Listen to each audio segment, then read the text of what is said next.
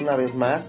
Mi nombre es Ismael Flores, esto es como Siendo México Podcast. Y bien, en este capítulo te hablaremos de quiénes somos, qué hacemos, para que tú estés enterado, para que tú conozcas un poco de nosotros. Y también te quiero presentar a parte del equipo que trabaja aquí en Como Siendo México. Eh, él es mi amigo Carlos Eduardo Díaz. Carlos, ¿cómo estás? ¿Qué tal, Isma? Muy, muy bien, amigos. Un gusto estar aquí en esta aventura. Ahora por medio de la voz, ya nos conocemos por medio de las letras escritas. Ahora iniciamos escuchándonos. Y oye, Carlos, pues platícanos un poco qué, qué es lo que haces, a qué te dedicas y cuál es tu finalidad en, en esta parte de Como Siendo México. Pues yo soy periodista de profesión.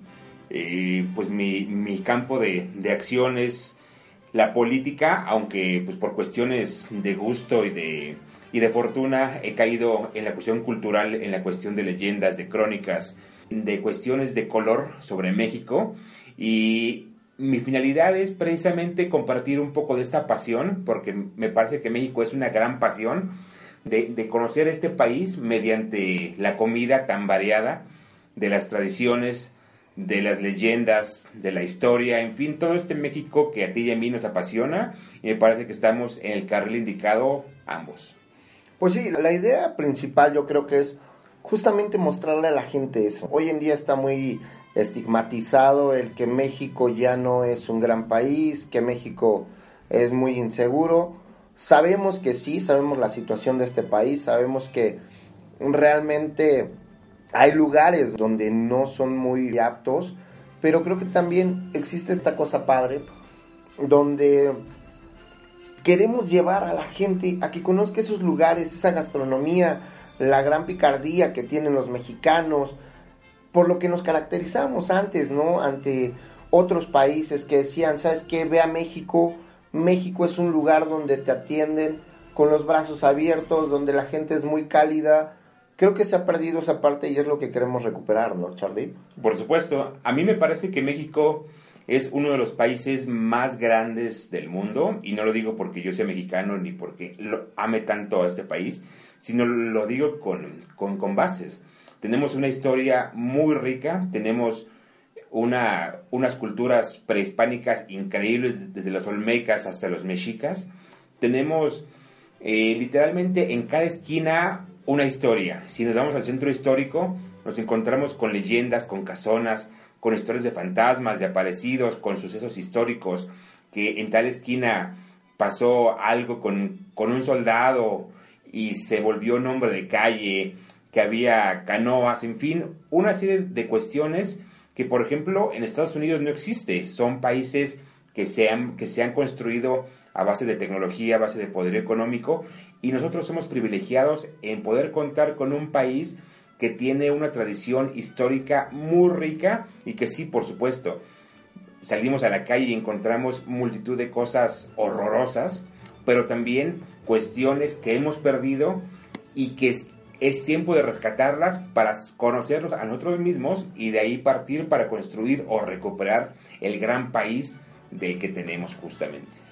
También eh, tener en cuenta que somos un país con una riqueza natural enorme.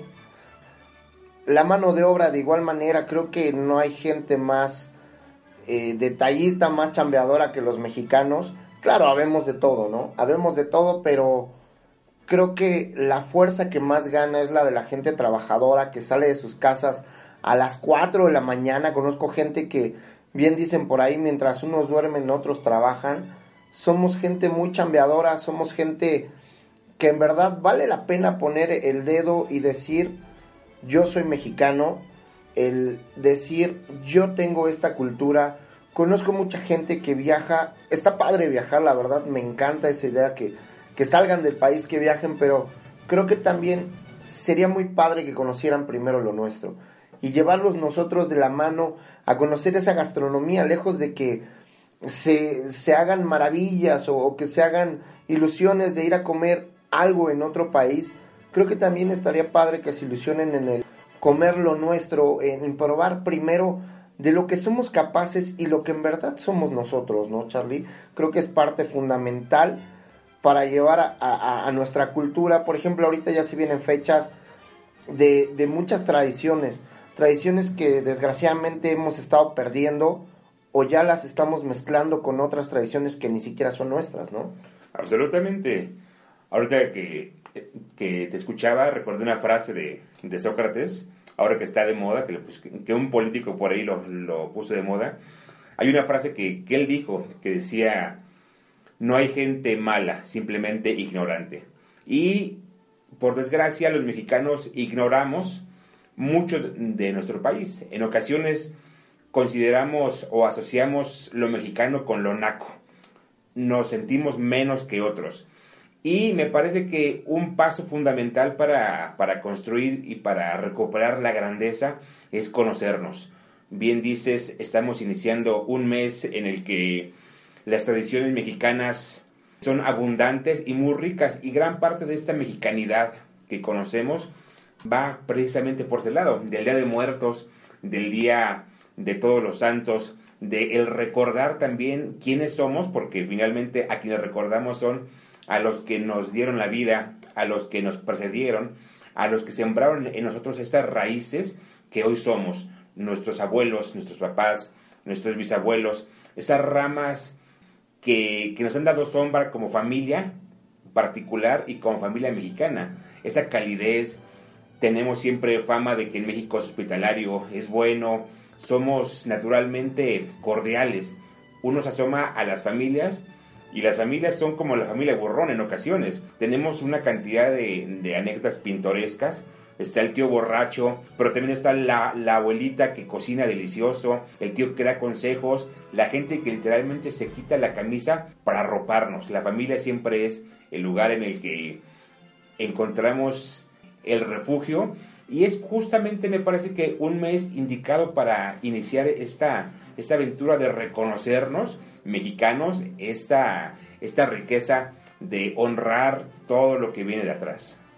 Claro, Charlie, llevarnos de la mano, como, como decías, quitarnos el estigma que si los chilangos, que si los norteños, que si los jarochos, todos somos uno mismo, la verdad es que lo hemos visto eh, también en tragedias que hemos tenido, todos somos uno mismo, tenemos desgraciadamente esas, esas maneras de distinguirnos, pero creo que toda la gente mexicana es de la gente más linda que hay en todo el mundo, los más abrigadores, también somos los, los más chascarrilleros, eh, somos la gente más alegre, ya sean jarochos, costeños, eh, chilangos, norteños, los que sean, todos siempre tratamos de estar con una sonrisa.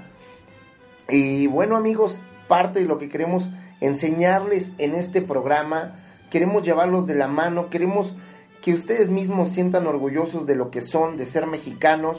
Tenemos cosas buenas, tenemos cosas malas, pero gracias a esas cosas malas también hacemos cosas buenas, tratamos de no ir por ese camino.